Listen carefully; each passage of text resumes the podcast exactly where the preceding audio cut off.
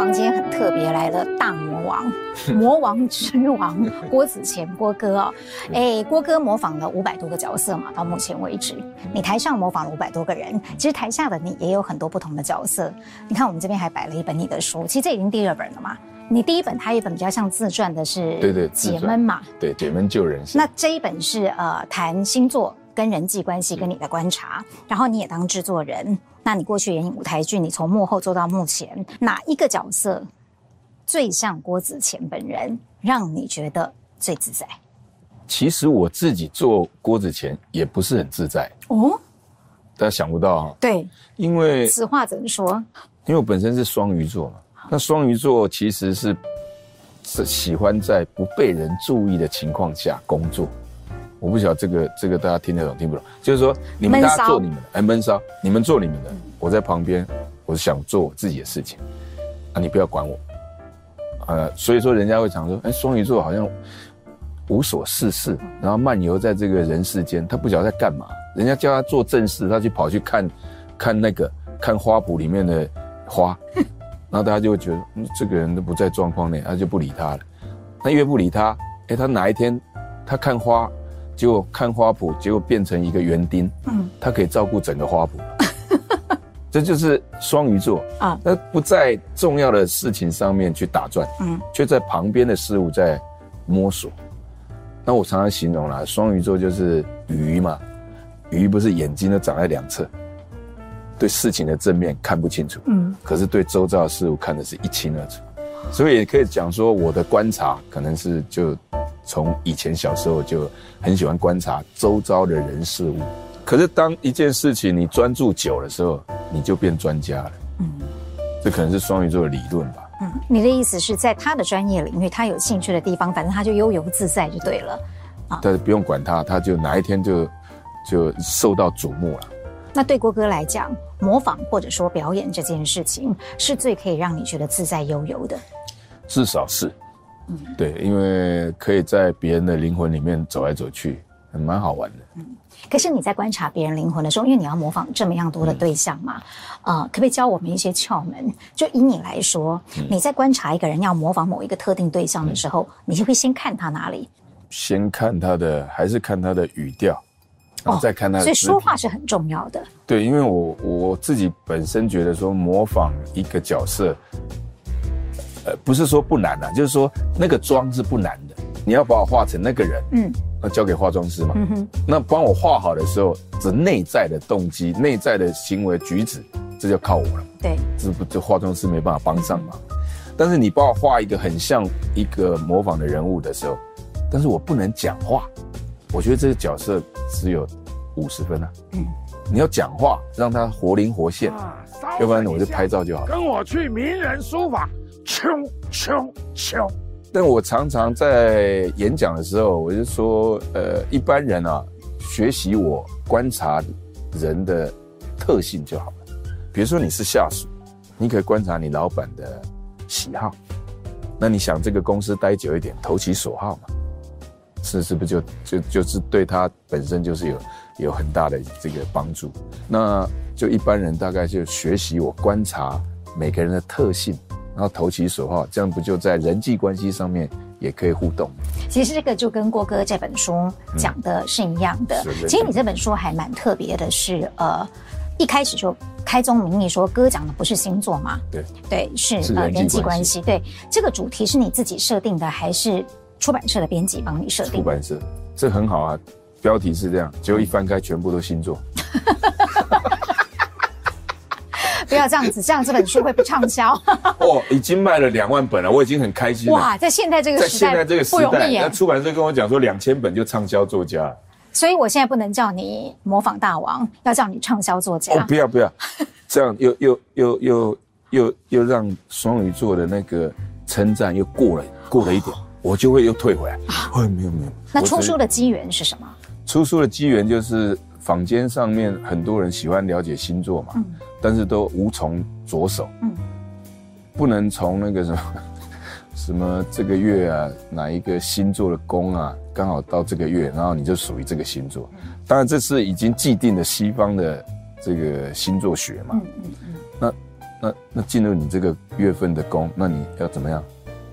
那书上很讲很多嘛，你这个今天要穿绿色啦，会代表幸运啊。你要带宝石啊，带红宝石，不是说我我个人对他有意见啊，我是觉得说这种我也会写啊。嗯，那我觉得这样好像对人好像没有帮助到了。嗯应该帮他讲细一点，嗯，但是因为很笼统，所以很容易让大家觉得，哎，好像就是在讲我。但是你很细部的讲人际关系，而且你在里面举了一些是跟你的人生阅历有关的例子，它可能是你在演艺圈当中你个人真正的见闻，然后就是我真正接触到的，你把它整个结合在一起，所以就可以变成一种呃很鲜活的例子。那郭哥是在什么样的机缘之下去想要开始研究星座的？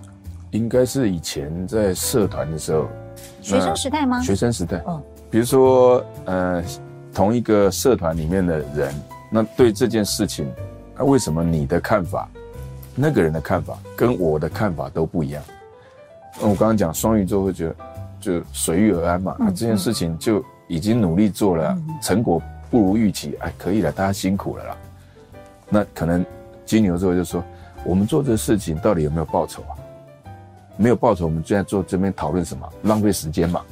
啊，金牛座可能这样，那可能水瓶座可能说，哎，这个不错啊，这个已经超乎我们平常在做的事情了，我喜欢研究。那另外可能处女座，哎，我们这件事情可能做错，我们来重新把它调理一下，应该怎么做才能够达到这件事情的这个目的？所以我就从这些星座对同样一件事情不同的看法，我开始了解。哦，结果印证在。日常生活上，八九不离十，就让你更有兴趣去深入。我就觉得太妙了，因为十二个星座来讲，你是水瓶座。对，郭哥不是说过水瓶座是最聪明的星座？我就是要引导你讲这句话。然后你，你看你的后面是我们这种很腼腆的星座，我们不敢勇于表达自己。水瓶座是很爱表达自己的啊。当我看这件事情，怎么有一群笨蛋在那边处理这件事情处理不好，他就马上跳出来说：“走走走走走走。”他就让人家知道他的聪明度在哪里。所以我们适合当新闻主播，对，适合 leader 啊。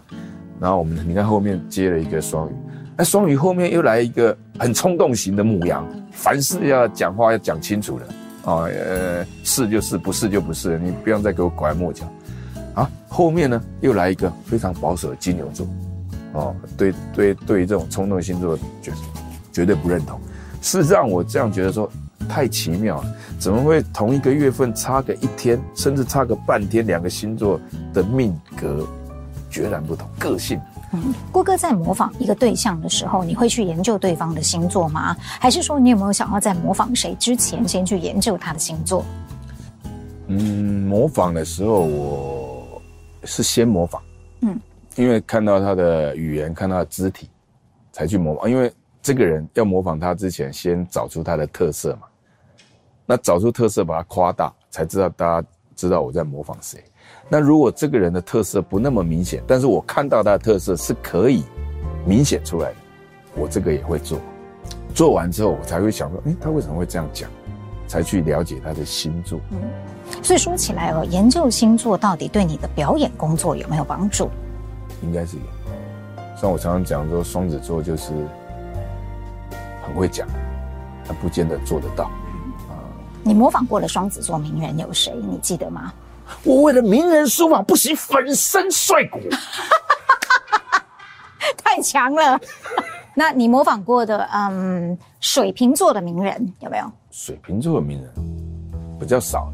但是有一个是这样，诶，是哈，有有白，谁说白海豚不会转弯的？也是会转弯的。好厉害啊！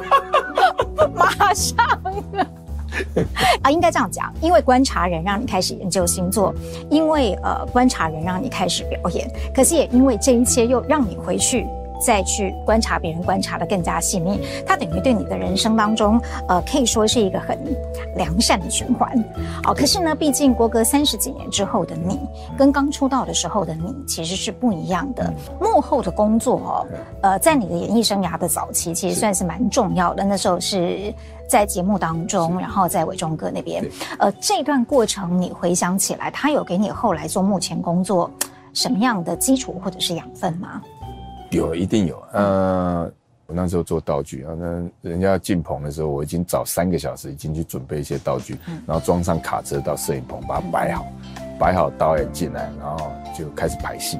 那排到快演完之前，我们就要开始找明天的道具，嗯，而不是工作完了再去导，因为工作完了很多店面都已经关门，那就日复一日，日复一日，而且那时候是带状播出，几乎。没有空去想明天要怎么样，赶快想明天的道具吧。那幕后做完再转幕前，那也知道幕后工作的人员的辛苦，也知道他们电视作业的一个流程。那这样会让我在表演上面会很珍惜。我们也常常那种去出外景啊，就摄影师、制作人，你们还没有导演。这制作人就是导演啊，这时候该怎么录该怎么录，我们这三个就这样去出外景。以前有个外景节目，就是我去外景找 source，然后去问一些题目给棚内的来宾看影片来猜。那制作人是说，你就比如说访问陀螺的，做百年老店做陀螺的，你就麦克风嘟给他说，你做多久啊？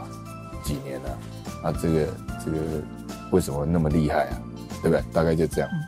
我那时候心里面就想说，那要递麦克风给这个人讲，不用我啊，大概把我的镜头卡掉，只要麦克风嘟给他就好，他自己会讲几年啊，我的技术怎么样，怎么样，怎么样，就不用我。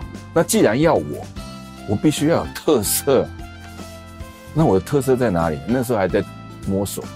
那大概二十几年前的工作，我就自己演起来。我怎么演呢？因为你知道那种民间素人都是没有什么表情，他可能车陀螺就一直车，啊，你要跟他讲说，哎，等一下我会来问你什么啊，你怎么回答？好像也不用，因为他们反应会很迟钝，啊，可能回答的又不是我刚刚跟你讲，所以那干脆就不用雷了，我就自己演。哦，叫我找陀螺的，哇，怎么会有陀螺在这里？嗯，啊，这里怎么有个师傅在这边干嘛？哎，塞，塞你底下冲啊！然后说他也不理我，我就故意去撞他，或者把他的车车窗给他停掉，停掉他就有反应。啊，你要给他点车的，无啦，我在吹干咯，啊，你底下冲啊啦，你是什么人啊？嗯，我的车干咯，啊，你车干咯，哇哇，哎呦，得来全不费工夫，你有车干咯呀？哦，啊，你底下冲啊，我就开始自己自问自答，你知道，那他就会回答出来，然后我们就变成一个。节目的特色，然后对方也会很自然，对方也很自然就回答。嗯、我说啊，这车陀螺有什么技巧啊？哎、啊，为什么是百年老店呢？啊，你你都没团都把郎哦，安了完了，啊，讲一讲就说好，那我们再来就问到问题的核心了。车陀螺要用什么样的木头是最好？就把这个回到棚内。哦，那那时候棚内有很多人就说，哇，我们来这个节目根本不是来参加节目，我是想要看那个外景，看我在玩什么。那我就很有成就感。郭哥算是有表演天分，但其实你也是有受过表演训练的人。是，你念海专的时候是真的去参加了话剧社嘛？对，而且还当社长。可是那段过程哦，对郭哥的呃表演，其实是奠定了一个很好的基础。非常好。嗯，而且当时你可怎么可以这么的荣幸，请到李国修老师对这个来担任你们的社团指导老师？能不能谈谈那一段？我那一段这太妙了，五专一年级下学期，然后我看到话剧社在学校有一个公演，那公演上面大概有七八十个同学，哇，跑来跑去。我那时候是台下当观众，嗯，好好玩呢。那对他是第一个印象，第一个印象我也没有去参加，我就继续住校。那住校刚好对对门的宿舍有一个就是话剧社的社长，他看我每天在那耍宝，他有一天就过来说：“子谦。”你明天要不要来话剧社参观一下？我说不要，参加社团还要交一百块会费，我没有钱。他说不要紧，你来参观一下。你认为不想参加，你掉头就走。然后被他讲了凹的，我就啊，我第二天去参观一下，我就去了。结果进去只有我跟那个社长，我就说，哎、欸，请问社长，你找我来干什么？交接社长的位置。对，他说我找你来当社长。我说找我当社长，那其他你的其他社员都不是人啊？他说其他社员都退社。我那时候印象马上回到啊，前一阵子前一个月场上还七八十个同学在演呢，为什么就退社了？因为没有老师教啊。那个剧本可能是大家硬挤出来就演一演，大家开心就好了，就没有老师教。我说那那没有老师教这个社团，难道是我教吗？他说不要紧，我们会想办法。你先接这个社长。其实三年级有一票创社的这些学长，有一个呢现在旅居海外，啊。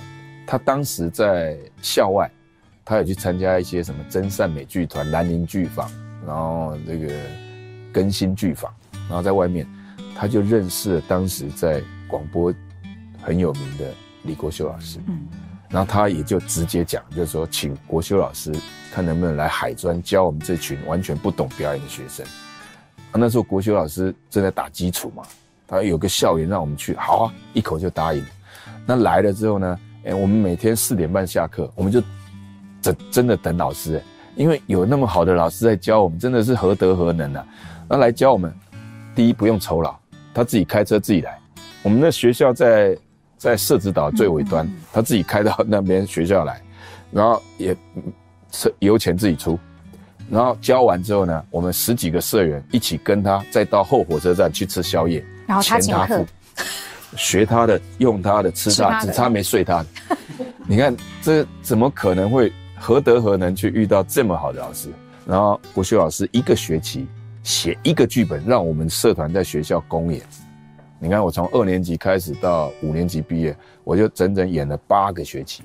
而且在刚毕到到毕业的时候，刚好那是教育部举办第一届大专杯话剧比赛。哇，我们好开心啊！你们那出是稻草人，稻草人对。然后国修老师就帮我们，这是他写的，以海专船员为背景，写了一个这个浪漫人生的故事。然后当年我们拿到全国大专院校团体组第二名，哇，全校都疯掉了。海专呢，海专能舞不能舞啊？什么时候听过话剧社能够 能够拿到第二名？我们有了，国乐社还不错，话剧社哇，一炮就打响。那完全就是归功国修老师的教导啊。嗯，呃，在他的教导当中，你觉得就表演工作，或者是后来的做人处事，对你最大的启发是什么？最大启发，他有讲过一句话，就人一辈子只要把一件事情做好，就功德圆满。那我觉得这件事情好像是真的很很受用。嗯，那我一辈子可能就把表演做好，哎，就功德圆满。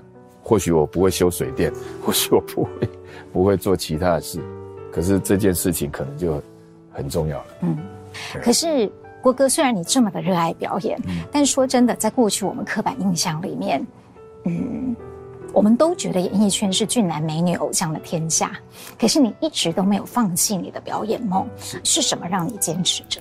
你双鱼座的天马行空的幻想，我认为我喜欢表演，我没有要干嘛。嗯。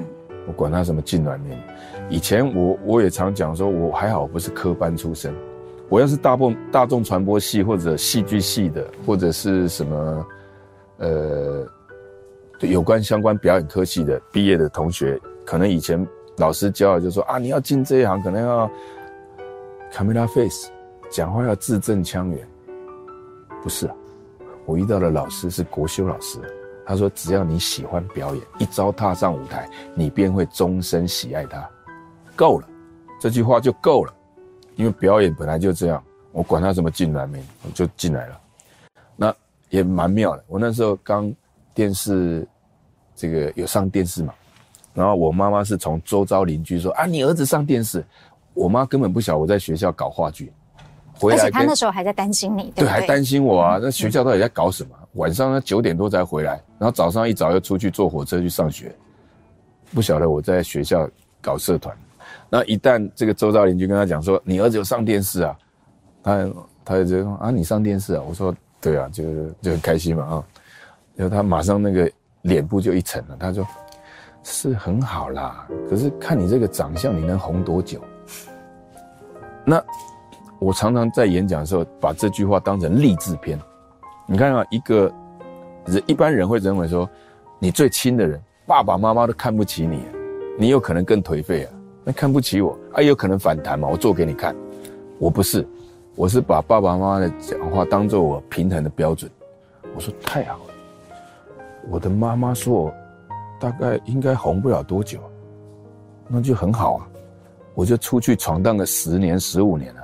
我那时候才二十岁，二十几岁，十年也才三十几岁，就是就看能多久，是不是？啊，如果混不是看能多久，我是没有抱持希望的去混。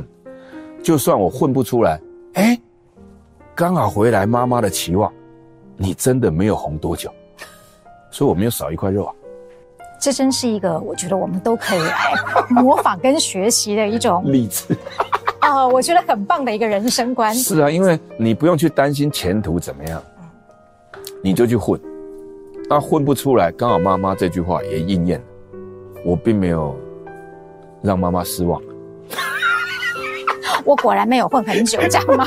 对，我也没混出来，就回来了。啊，你的父母亲都是教职人员，你也说了自己的哥哥是功课很好的。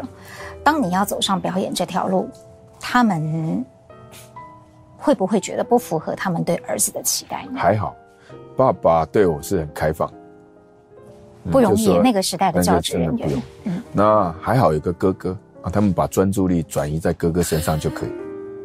我有说过，双鱼座最好你不要管我，你不要注视着我做任何一举一动，我活得很开心。小时候邻居就说：“啊，你哥哥功课那么好，你功课怎么那么烂？”我说：“哼，怎么样？你们要跟我们家比，我先跟我哥比，比赢了再来跟我比。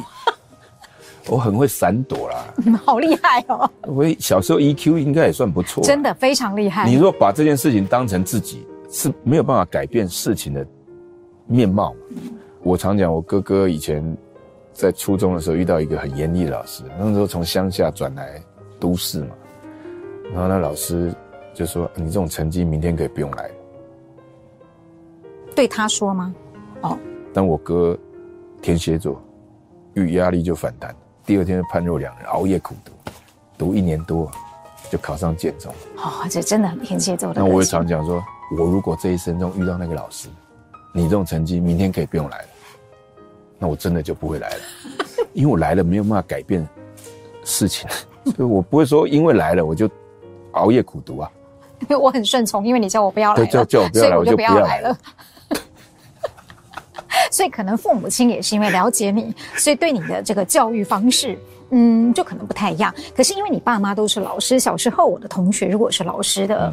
嗯父母的话，嗯、我觉得他们压力都会比较大，都压力都好大。他们功课都很好，没有读到哪个学校，没有读到博士，可能就糟糕。而且他们的课外书也都会呃念的特别多。可是你们家对你没有这样的期待，或父母亲从来没有给你开过什么书单吗？没有。嗯，我小时候就是那个抽抽抽那个五角抽抽一个，哦，就杂货店干妈店，然后抽一个洞，那个抽一个洞，五毛钱啊，抽王子面啊，抽统一面啊，还有抽哎。我今天抽到一本漫画，哦，我还记得那漫画叫《坦克之虎》，那因为我抽到，我就很珍惜啊。所以我其实不爱看书的，我现在还不真的把它看完。嗯，嗯，画的蛮好的。嘿，啊，我读书就很妙，就是一般人读书应该是，比如小说或者什么样的杂志，应该把它看完嘛，哈，快速的浏览，然后知道它大概讲什么嘛。啊，我不是，我会卡住。比如说，我读一本书，啊，到第三句的时候，所以你不要忘记，我曾经在生命的转弯处等你。糟了，我想把它背起来，我就卡在这一句，然后其他的去做事情，我就把书翻盖着，我去做我的事，可能再也没有回来看这本书了，就把它合起来，就放在书架。但是那一句你有没有记起来？记起来。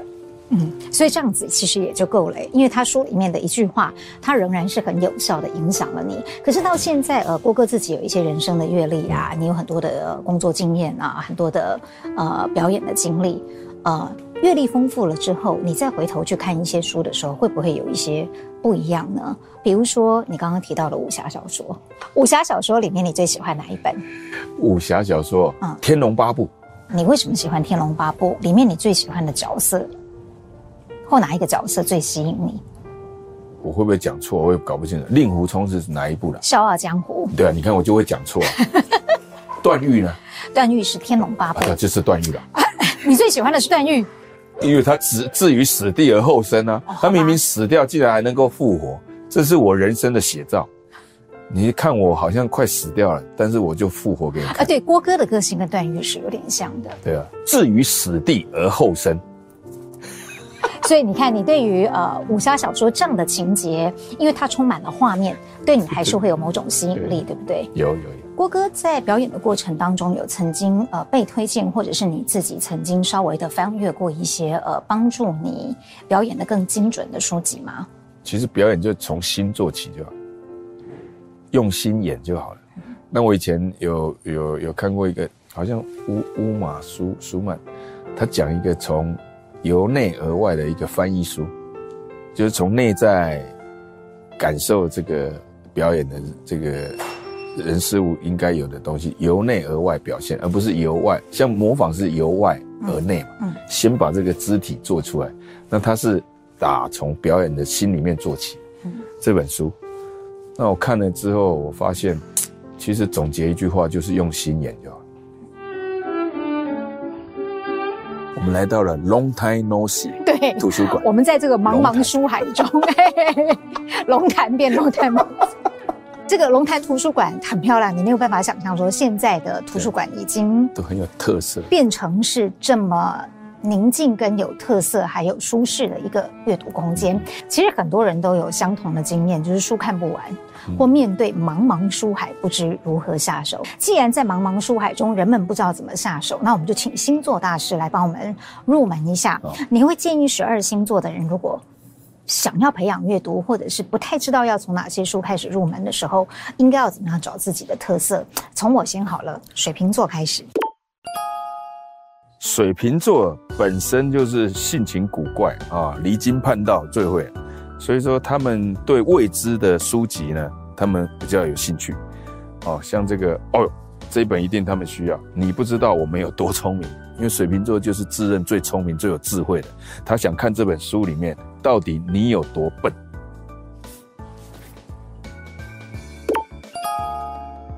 双鱼座，双鱼座本身就是喜欢爱幻想嘛，然后富创造力。然后人生里面呢，都是有个小剧场，所以他自己常常会幻想自己是这个幸福日子里面的白雪公主，或者是白马王子。虽然他有可能做不到，但是他宁可相信丑陋的答案比现实来的美好，也不愿意去相信现实所看到的结果。所以说，我觉得这种哇，云端幸福计划、一九二零魔幻女孩，还有我爱你这种书，最能够满足双鱼座的幻想。到底能不能成为书中的人物呢？其实马上幻想就破灭。牡羊座呢，是十二个星座第一个星座，他从出生的时候呢，就天不怕地不怕，非常的自然啊。所以说他要想看的书籍呢，我觉得是因为他们也属于三分钟热度，所以说一看就要看到伟人传记啊，马上就成为伟人，率领大家然后往前冲，所以。应该就是这种说，贝多芬、郑成功、林肯、成吉思汗这些都会有，可是他们可有可能只翻三分之一页而已，好、他就会把它再放回去。好，这也是三分钟热度，但是有看了，好、哦，这这你看都是成功名人传，这这类书籍对他们最有刺激啊。为什么他们做得到，我做不到？看不起我。金牛座啊，更是保守了。那保守来讲的话，因为心中，他们心中就是金钱为重啊。因为没有金钱，对他们一生中是一个不稳定的一个因素。只有金钱能够摆脱一切束缚，能够控制一切，也可以让生活品质过得美好。所以说，理财的书籍对金牛座是非常重要的。这一本，敲醒你的财富能量。巨蟹座因为比较保守，安全感居重，所以说他必须看，不是必须的，他应该会去看这种浪漫一点，然后也比较有全家安全感的书，像这个不只是孝顺，我想好好陪你变老，哎，就会让他很有这个安全感，好像一家人全部生活在一起。狮子座最喜欢看领导统一的书局，这个你看，布局决定格局，这种应该他很有兴趣。还有企业管理、全球导向的运作。处女座的人呢、因为心思比较缜密，所以说凡事要求完美。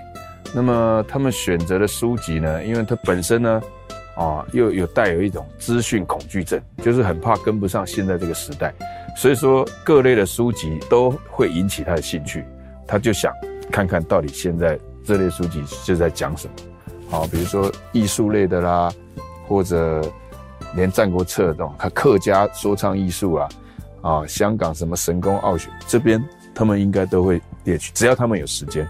处女座一辈子的呃事情，就是除了工作责任跟呃认真之外，其他没有。天秤座啊，这个面面俱到的这个星座呢，可以说我们常看到很多的法官都来自于天秤座。为什么他们能够判断哪边重哪边轻呢？因为他们会抽丝剥茧，会找一些证据出来。所以我觉得天秤座。很容易能够来读这个法律方面的书，《律师与社会》。至于天蝎座的人呢，因为他们本质就很神秘，那神秘呢，可以说他想要知道一切奥妙的事情。那么，我觉得像这种科幻的这种小说，啊、哦。到底里面会阐述着什么样曲折离奇的剧情呢？这是引起天蝎座好奇的一个书籍，像这个《卫斯理传奇》《老猫》，这从字句上面都不晓得它里面在写什么。可是对天蝎座来讲，嗯，很神秘，越神秘我越要探讨出一个道理来。以射手座一辈子啊，精力旺盛啊，这么好动、爱好自由的这个个性啊。应该来选这个旅游的书籍，因为旅游的书籍是全世界到处跑的，而且他们选的这个旅游书籍呢，不见得会看哦。一看到说一翻第一页，啊，比如说冰岛五日游，哇，马上飞到冰岛去了，然后在冰岛再看这本书，而不是在家里先做功课。你看他的动作有多快啊！这是属于射手座。那双子座也有可能会看这个旅游的书籍，因为他们爱变动嘛。那么为了改变而改变，而且他们最懂得触类旁通，是鬼灵精怪第一名的一个星座。所以说书本上看的呢，只是静态的，到了当地呢，他会发想出各种玩法啊、哦。这也对双子座是好动的星座呢，是非常适合旅游的书籍。摩羯座，我觉得也是应该是会去看一些比较经济理财的书。务实吗？务实，非常务实，因为他们是谋略家，是不是政治家啊？也有可能看政治方面的书籍，因为他们很从对从政是很有兴趣。哦，所以你模仿的政治人物里面很多是摩羯座的。这个是啊，哎、欸，这个是啊，这个就是不要这样的啊，这个我老了，不要再问我了，这个到底中华民国总统是怎么样？随时都可以上升。我要去考虑一下，哎，摩羯座是哪一个？而且本来只是想要一个人名，马上就角色就出现了。所以其实郭哥阅读的方式很特别，你是借由你的工作，也是你的兴趣，嗯、然后你模仿了五百多个人，等于你是用模仿表演在阅读人生，然后你进入到这五百多个人的人格特质里面，不管是你刚刚讲的只是很外在的东西，还是进入到他的思想行为里面去，你用模仿去阅读人生，给你最大的收获是什么？嗯，就好像表演一样嘛，就是人家说，呃，演员可以去历经一段你从来没有过的生命，比如说你要演一个流浪汉，你要演一个警察，你可能要去想象怎么去经历他的这一生哦。那我模仿虽然是短时间的这个模仿这个人物，那也有很有可能在这个短的时间里面去经历他的一生，嗯，包括这个。十七年没有碰政治，为什么我能够一炮而红？因为我接地气。他他，那我在想，那是怎么接地气的？我就去想象他的的幕后，他的他背后是怎么样成长。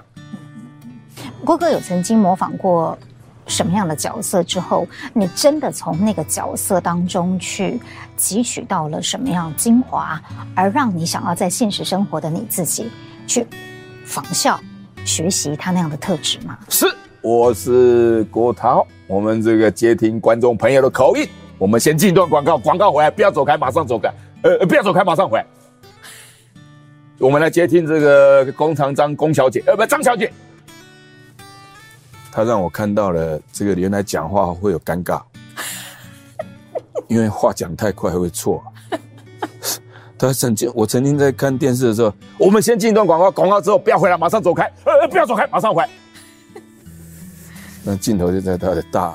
我在看电视，我说哇，这个太好笑。但是脸不红气不喘，对，对不对？哦，还在那东飘西飘。那我们接这个观众朋友，你有些什么话要讲？好，我们先进一段广告。嗯，不是要让人家讲话，怎么先进一段广告？他，呃，李涛大哥让我学到的就是说，因为我是就是很像海绵嘛，软绵绵的，啊，又过度的这个慈慈慈悲，不不喜欢。过于善良啊，双鱼座的个性是过于善良。那你要从事这一行的话，你必须要有表演有特色。我觉得李涛大哥让我对讲话方面有自信，哦，把我这个整个个性带起来。我觉得这个是对我很大很大的帮助。郭哥，你觉得要怎么样才可以达到精准而且细而不虐的那种分寸呢？细而不虐，我觉得不要讲出模仿你模仿的那个人。没有讲过的话，他曾经讲过的话，我刚刚有讲嘛，就是你看我模仿苏贞昌，我刚刚有讲出他所没讲过的话嘛，一切都是他所衍生出来的行为嘛，只是透过我的模仿把它讲出来，可是观众就哈哈大笑，因为这是现实的，也是也是发生在日常生活的，我并没有夸张啊，所以你还是要严守在客观的那条线上，这就客观的。啊，三年前。我伫保安宫头前就抓讲，我不爱选啊！还是讲我心明听，因为人民需要，我就搁在爱投资选举，是不是安尼？因为心明已无票，这是这是也是实在的吧？我并没有夸张，就是呃，不会有超出事实的框架跟范围一，对啊，以外的东西。你把那个实际的那个行为，把它再讲一次，大家就会会心一笑。也因为这样子，有一些造势场合是真的会请你们上去的哦。其实郭哥也去了蛮多的场合嘛，那你就会呃模仿着某一些人，反正每个当选人都是你啦，候选人也是你啦。呃，你在那样的一个场合当中，他跟你在棚内录影是不一样的，因为他有现场群众的热情，他会营造某一种气氛。在那样的情况之下，你还是你自己吗？你能够呃固守作为一个。心里很清楚的知道一个演员的本分，还是你也可能不由自主的会被融入到某一些竞选场合当中。嗯，应该会，但是我们就本着就是说，我们今天来帮谁站台嘛，那帮谁站台，你当然是要维护这个人啊，你总不可能你心里讨厌他，你还来帮他站台，你心里矛盾不平衡，这样是不对的。那你站到这个场合，就讲他要讲的话，那很合理啊。但我也曾经到过不一样的场合，比如说当时模仿苏贞昌，啊，你叫我这个行政院长走国民党遐去宣传，这是要安怎去？但是我嘛去啊，我嘛是该冲冲冲，结果国民党去我说服，哈哈，因为我去甲看卖，输二十九万票会使做行政院长，应该全台湾政治人物应该找无第二个，谢谢。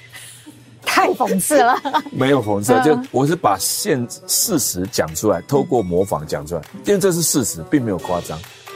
哎，的确嘛，就是啊，林家良嘛做交通部长嘛是输十五万票啊，啊，陈其迈啊输了二十万票嘛是做行政院副院长，这拢是我安排，哎，我我安怎想嘛想会到的效果，谢谢。我们现场已经忍不住拍手起来了啊！因为人生的剧本不能偷看，我哪知道我后面会变这样，搞不好会变副总，我副哎，我在家都是副总管管钱的啊，因为为什么？因为十几年前曾经在我家掉过一笔钱，所以我对钱很敏感。希望以后不要在高铁上面再掉钱。哎，哇，你看嘛，卡讲都是政治啊，好像生活除了政治就没有什么了。希望大家轻松以对，谢谢。我觉得郭哥的生活也已经被政治包围了耶，而且你对时事的掌握实在是娴熟的，太夸张了，已经比我们新闻记者还要。投入了、哦，真的啊！啊，你爸爸是黑龙江人嘛？你为什么那么会讲台语？哎，讲得好！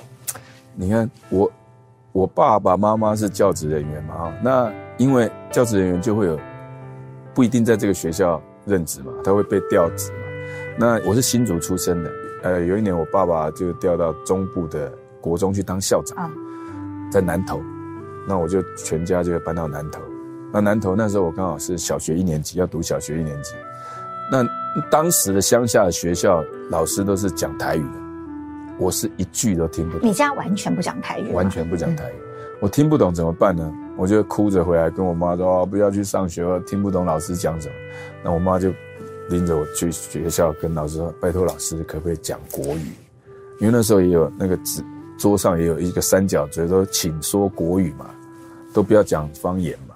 就第二天，老师哎还是讲台语，那我们就想说，那改不了我，对不对？那我就改不了环境，那就改变我，我就混了。哇，你从小的 EQ 就高的这么惊人。我要跟这些人要混啊，我总不能说啊，我不要读这个书，我宁可要搬离开这个地方，混进去五年，哇，台语讲的比国语还下下叫，我有时候还讲那个国语还会闹哄，哎，官方网站。